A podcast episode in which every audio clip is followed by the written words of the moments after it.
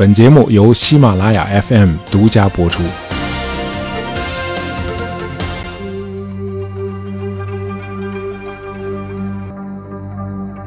呃，大概是在一九六零年啊，一位农民在法国北部欧维地区的一块田地里耕作的时候，发现了一把锈迹斑斑的小型左轮手枪，啊，口径是七毫米。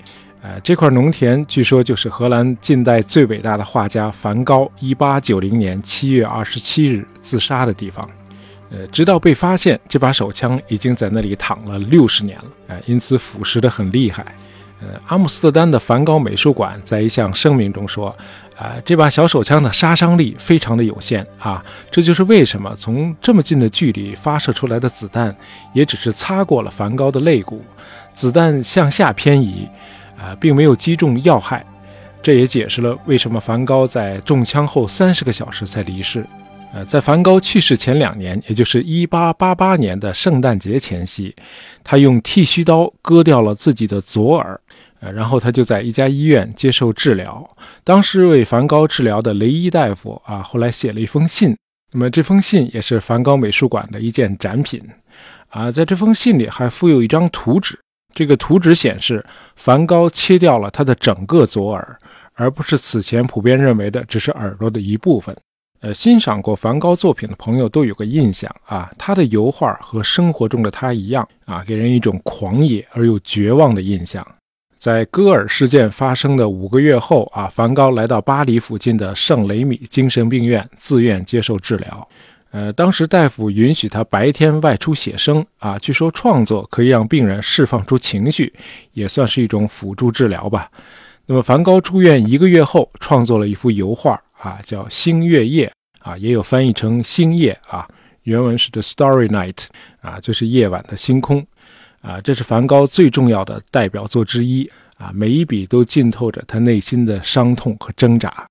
画面里的夜空被一股汹涌动荡的蓝色激流所吞噬，哎，整个的星空在躁动不安的旋转卷曲，哎，从中能看出梵高苦闷而狂躁的内心世界。呃，这幅画还派生出了一首经典的民谣歌曲啊，第一句就是 Starry Starry Night，Starry Starry Night，Paint your palette blue and gray。Look out on a summer's day with eyes that know the darkness in my soul. Shadows 啊，大家现在听到的就是这首歌。呃，歌手 Don McLean 啊，用发人深省的歌词向我们讲述了梵高的内心。啊，比如这句：“如今我才明白你想说的是什么。当你清醒的时候，你是多么的痛苦。你尽力让情感得到释放。”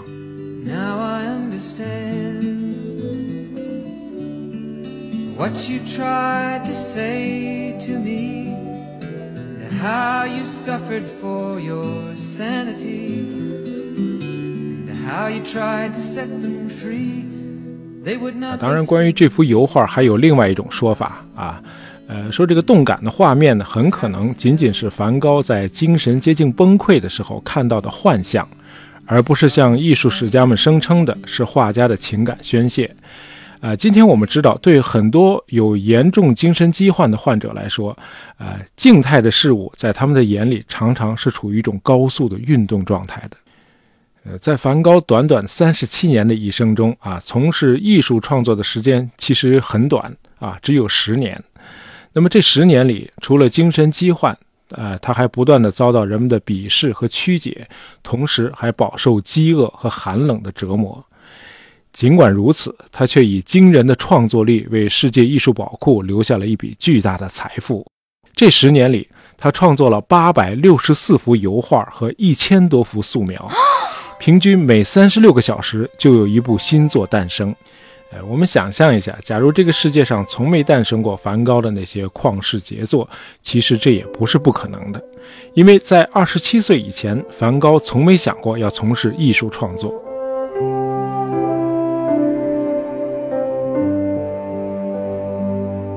梵高出生在一个荷兰乡村牧师的家庭，他是家里的次子，因为长子夭折了，他就成了长子。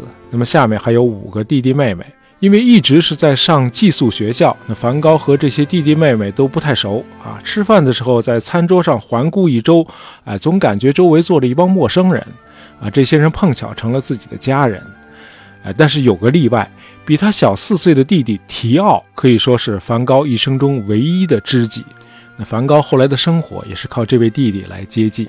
呃，兄弟两人互相写了七百多封信，呃，这些书信是后人研究梵高最重要的文字材料。呃，梵高在学校里成绩很好，可是奇怪的是，在十五岁那年，他突然就退学了，在家里待了一年多。那么这段时间他做了些什么？今天已经无从考证了。总之，他一直拒绝回到学校。呃，从中我们可以看出他性格中的一大特点，就是近乎蛮不讲理的固执。当然，也很可能他正处在发病期。呃，一年以后，梵高的伯父啊带他进了荷兰艺术品交易公司啊，这个公司叫古比尔。那么在这儿，梵高学会了鉴别和评估艺术品。呃，古比尔是一家很大的公司啊，在欧洲各大都市都有分公司。那么梵高的三个伯父都在这家公司任职啊，甚至还是股东。那么1873年，时年二十岁的梵高被调到了公司在伦敦的分部。由于业绩出色啊，老板很器重他。梵高的工资一度比他父亲的月收入还要高。呃，据说这个时期是梵高一生中最快乐的时光。呃，可惜好景不长啊，梵高不可救药地爱上了房东太太的女儿 Eugenie Lawyer 啊，我们翻译成欧也妮。呃，这个女孩的男朋友住在外地啊，可能是寂寞，也可能是天性风骚。呃，这个欧也妮时不常的就用言语或者眼神儿啊挑逗一下梵高。那梵高是个荷兰的乡下孩子，又极度内向，他哪见过这些呀？于是就坚信欧也妮爱上了自己。他就鼓足了勇气向欧也妮表白。可人家女孩说已经和别人订婚了，就是说这场恋爱其实只存在于梵高自己的头脑里啊，完全是他一厢情愿的幻想。要光是幻想也就罢了，最要命的是梵高特别的执着，呃，他要把欧也妮从别人那里夺过来，于是就一而再、再而三地向他求爱。那房东太太不得不把梵高赶出了门，可是梵高就是不死心，搬走后还是风雨无阻的一次次从远郊区暴走到欧也妮的家门口，呃，就为了感觉上离他近一点。呃，回荷兰休假的时候，父母发现梵高的情况有点异常。那么了解到内情之后啊，父母就请伯父把梵高调到巴黎的分公司啊，帮助他斩断情丝。那么到巴黎之后，梵高开始变得越来越自闭了，他开始疯狂地阅读圣经，把对欧也妮的爱转向了上帝。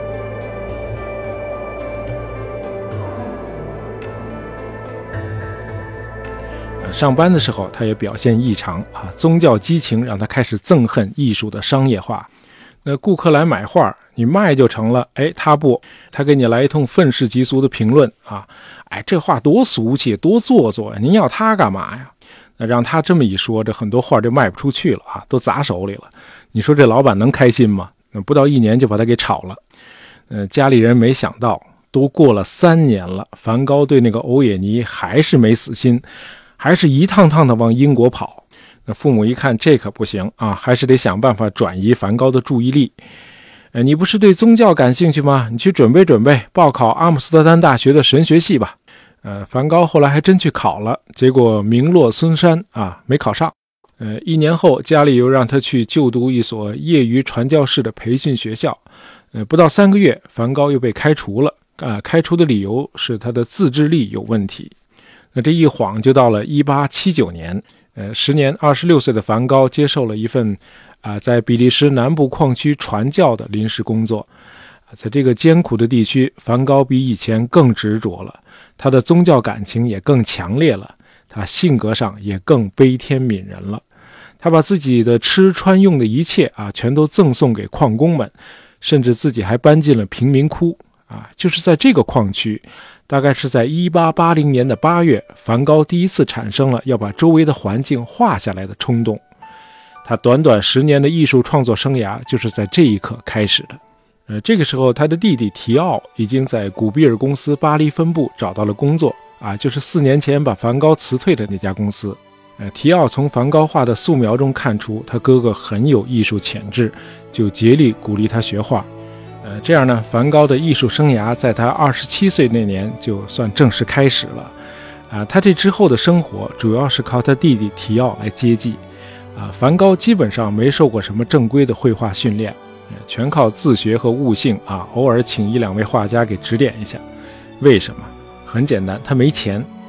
我们国家的四书五经里有一本经典叫《中庸》啊，这里边有这么一句话：或生而知之，或学而知之，或困而知之。啊，困难的困。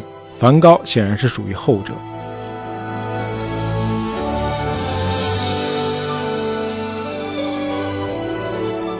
第二年，也就是1881年的四月，梵高在他父母家练写生。那么在这里，他受到了人生中第二次强烈的刺激。啊，他爱上了心境守寡的表姐科内利亚，并且向这位表姐求婚。呃，和伦敦那次一样，梵高遭到了对方的拒绝，而且是断然拒绝。表姐的原话是“不，绝不”。嗯，这事儿就闹得很不愉快。啊，表姐丧偶之后，本来是想来姨妈家来散散心的。那么这次尴尬的表白之后，表姐就赶紧逃回阿姆斯特丹啊，她自己家在阿姆斯特丹。哎，没想到这个梵高和上次恋爱一样啊，坚决拒绝放弃。他追到了阿姆斯特丹，呃，表姐拒绝见他。那么表姐的父母呢，就出来搪塞。梵高在绝望中就把他的手放在蜡烛的火上烧。呃，幸亏表姐的父亲把火给吹灭了。呃，这一家人拒绝梵高的一个主要原因呢，还是因为呃，梵高没有养家的经济能力啊。那么从这两次执着的求婚，我们能看出，呃，这个梵高并不想做一个孤傲的离群所居的艺术家，相反，他渴望得到女性的爱，渴望得到一个安定的家庭。在给他弟弟提奥的信中，梵高说，他的生活中不能没有女人。啊，这种强烈的渴望也反映在梵高后来的生活中。在海牙作画期间，他和一位带着孩子的妓女同居了一年。要不是家里的极力反对啊，这段关系还会持续下去。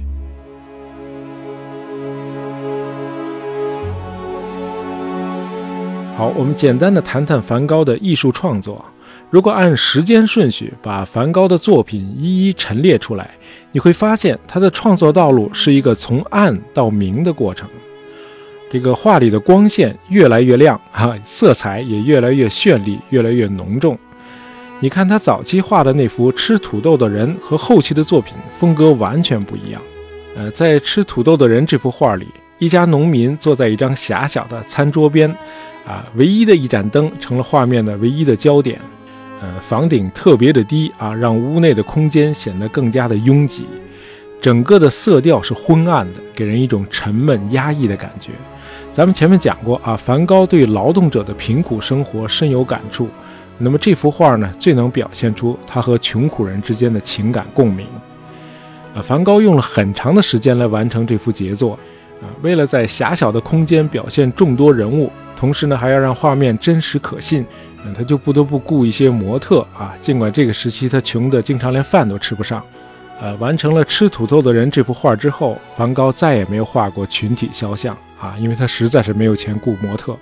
呃，一八八六年到达巴黎之后，梵高接触到了印象主义艺术风格，啊，这一派是把当时的科学成就引进到了艺术之中。呃，印象主义艺术家认为啊，我们能够看到世界是因为光的照射。就是说，光是一切的基础。如果说光和色彩是世界的根本，那么他们也是画家认识世界的根本。嗯，这样呢，我们可以看到，从这个时期开始，梵高的作品就不再是昏暗和阴沉的了，光线的对比越来越强烈，色彩也越来越浓重了。呃，除了印象派之外，梵高还受到了日本版画浮世绘的启发，这样呢，他就形成了他自己独特的创作风格。梵高说：“颜色不是要展示局部的真实，而是要带入某种激情。画家要用画面的跳跃和颤动来震撼人们的心灵。”呃，从梵高的生活经历，我们已经领略到了他的不屈不挠的性格，这就注定了梵高必然会内生出离经叛道的创作风格。当然，这也决定了他的作品很难被迟钝的公众所认可。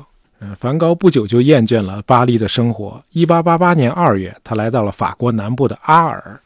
啊，在这儿，梵高产生了一个想法，就是建立一个工作室，让一群志同道合的艺术家在这里共同的创作和生活。啊，这就是后来的所谓的黄房子。呃，当时只有画家高更犹豫再三之后，响应了梵高的这个号召。呃，梵高很兴奋啊，没日没夜地创作了大量的油画，用来装饰高更的房间。啊，这其中就包括他著名的向日葵系列。呃，我很幸运，分别在慕尼黑、巴黎和伦敦欣赏过他创作的向日葵。呃，遗憾的是，梵高和高更在法国南部阿尔的相处并不愉快。啊，梵高很敬仰高更啊，希望高更也能平等的看待他。可是高更呢，生性很自大啊。那要了解高更的为人，大家可以去读一下毛姆那部著名的小说啊，《月亮与六便士》啊。这部小说里的主人公影射的就是高更。呃，梵高和高更两人后来多次吵架啊，最终导致梵高在十二月二十三号那天晚上割掉了自己的左耳。啊，这次割耳事件的具体经过今天已经无法考证了。高更后来只是语焉不详地回忆说，那天晚上两人有很多的肢体冲突啊。梵高割掉了自己的左耳。由于正在犯病，那梵高自己也不记得事情的经过了。总之，事发之后，高更就离开了阿尔，回巴黎去了。呃，梵高后来也离开了阿尔啊，在巴黎附近的圣雷米住进了精神病院。呃，就是我们节目开始的时候说的，他创作《星月夜》的那个地方。Starry, starry night,，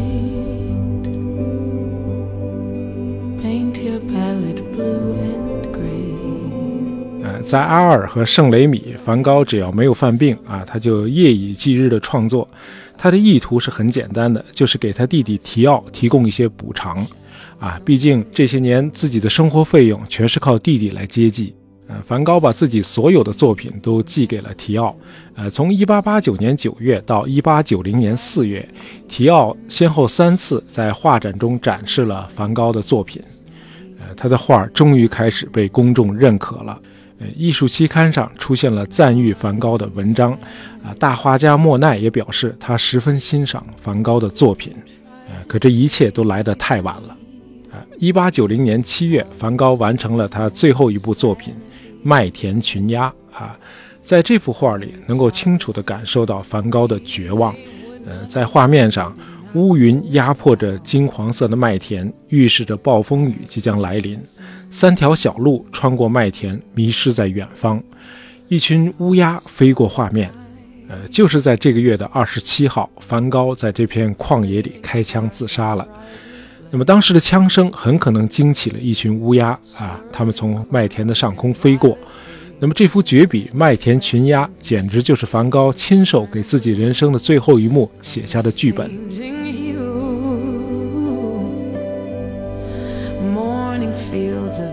梵高这个人的故事实在是太难讲了啊！按照世俗的观点，梵高的一生绝对是失败的。呃，他执着地追求爱情，结果却一次次的遭拒。啊，他一直期待有一个家庭，呃，像普通的荷兰中产阶级一样安定的度过一生。也就是说，他的追求和那位叫高更的画家是截然不同的。可他太不走运了。那么事业上呢，也是处处碰壁，直到二十七岁才找到自己的发展方向。嗯，后来又饱受贫困、社会冷遇和精神疾患的摧残。嗯，这短短的三十七年的一生，实在是太不幸，也太悲惨了。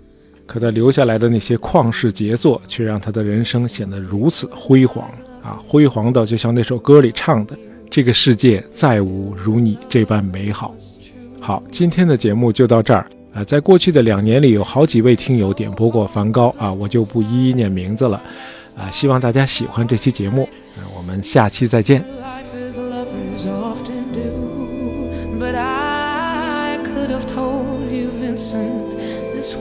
Was never